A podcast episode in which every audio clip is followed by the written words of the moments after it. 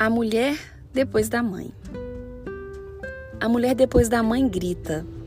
Seu grito é silencioso, inaudível em diversos momentos, até para ela mesma.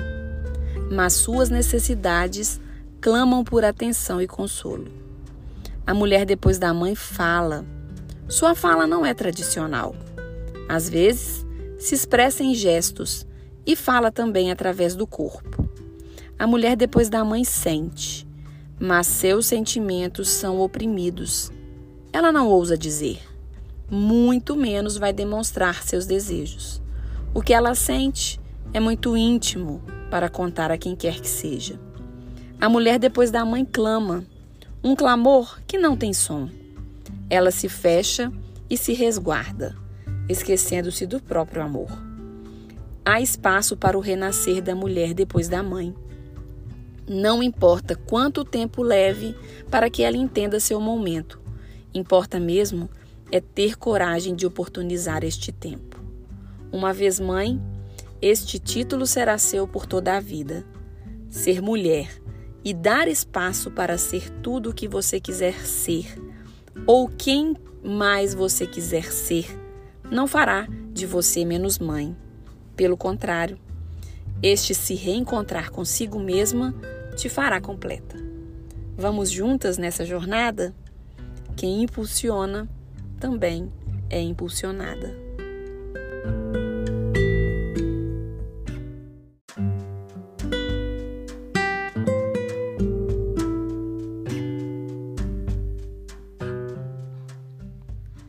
Episódio 54 Altruísmo Olá, queridas mulheres, mães e quem mais quiser desfrutar de uns minutinhos de reflexão sobre a vida e como podemos usar pequenas atitudes diárias para melhorar nosso convívio com o mundo e com nós mesmos em constante equilíbrio.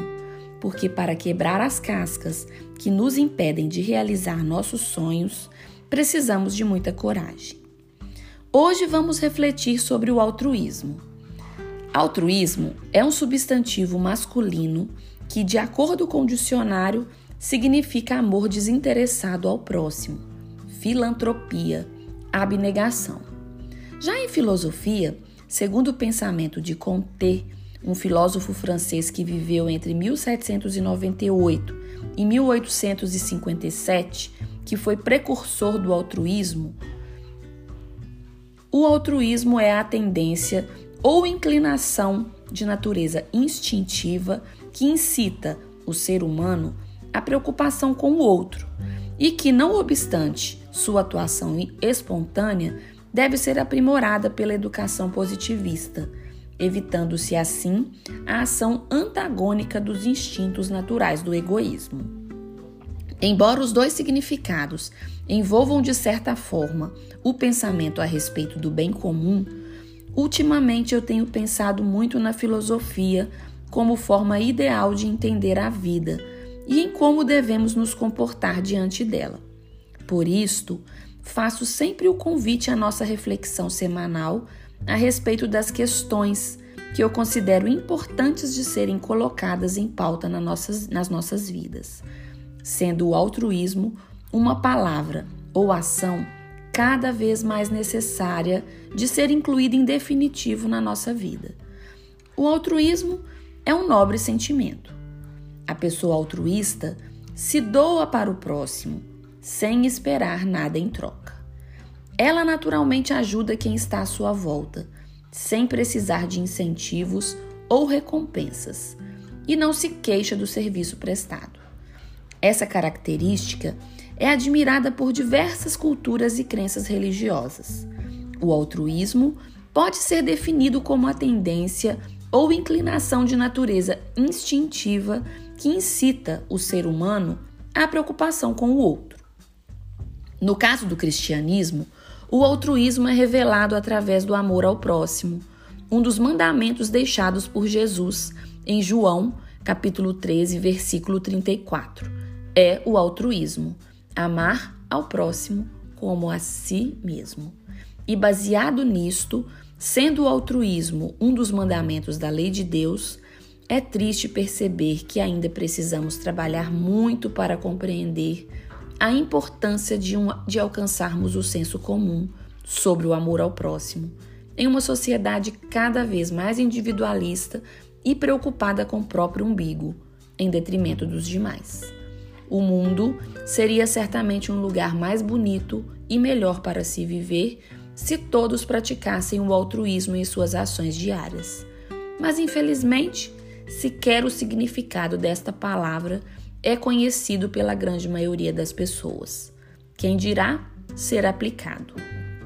Assim, eu os convido para nesta semana buscarem um conhecimento básico sobre como aplicar o altruísmo em sua vida, diariamente, a partir de pessoas como Jesus Cristo, o maior exemplo de altruísmo que a Terra já conheceu, sendo seus ensinamentos transmitidos há mais de dois mil anos através de sua história. Também a jovem Malala, no exemplo mais atual, que não calou sua voz diante do regime talibã contra as injustiças praticadas às mulheres do seu país. E com apenas 11 anos, começou a chamar a atenção do mundo com seus textos, narrando a dura realidade vivida pelos paquistaneses no regime terrorista. Outro grande exemplo de altruísmo vem também do conhecido Nelson Mandela, que dedicou a sua vida à defesa dos direitos humanos. E ainda é impossível deixar de destacar os trabalhos de caridade de Santa Teresa de Calcutá, canonizada em 2016 pelo Papa Francisco. Exemplos esses que deveriam ser difundidos e espalhados como uma fórmula para que enfim pudéssemos alcançar a igualdade entre as pessoas em todas as nações. O altruísmo está diretamente relacionado aos valores humanos e também como a empatia e a ética.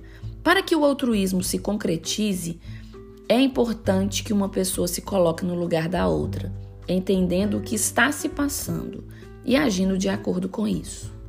Essa semana, convido vocês a refletirem sobre o altruísmo na vida de vocês e busquem atitudes que promovam efetivamente o altruísmo no dia a dia, junto das pessoas com quem convivem, partindo do princípio de que somente quando formos capazes de agir de determinada maneira é que poderemos ser exemplo a ser seguido pelos outros, sobretudo pelos nossos filhos. Eu sou Adriana Figueiredo e este foi mais um episódio do, da segunda temporada do podcast Estreia de Mãe, feito para compartilhar amor e inspirar pessoas, especialmente mulheres, a buscarem o autodesenvolvimento para se ampliarem. Toda terça, uma gotinha de palavras de compreensão feminina para te lembrar que a mulher está aqui, além da mãe.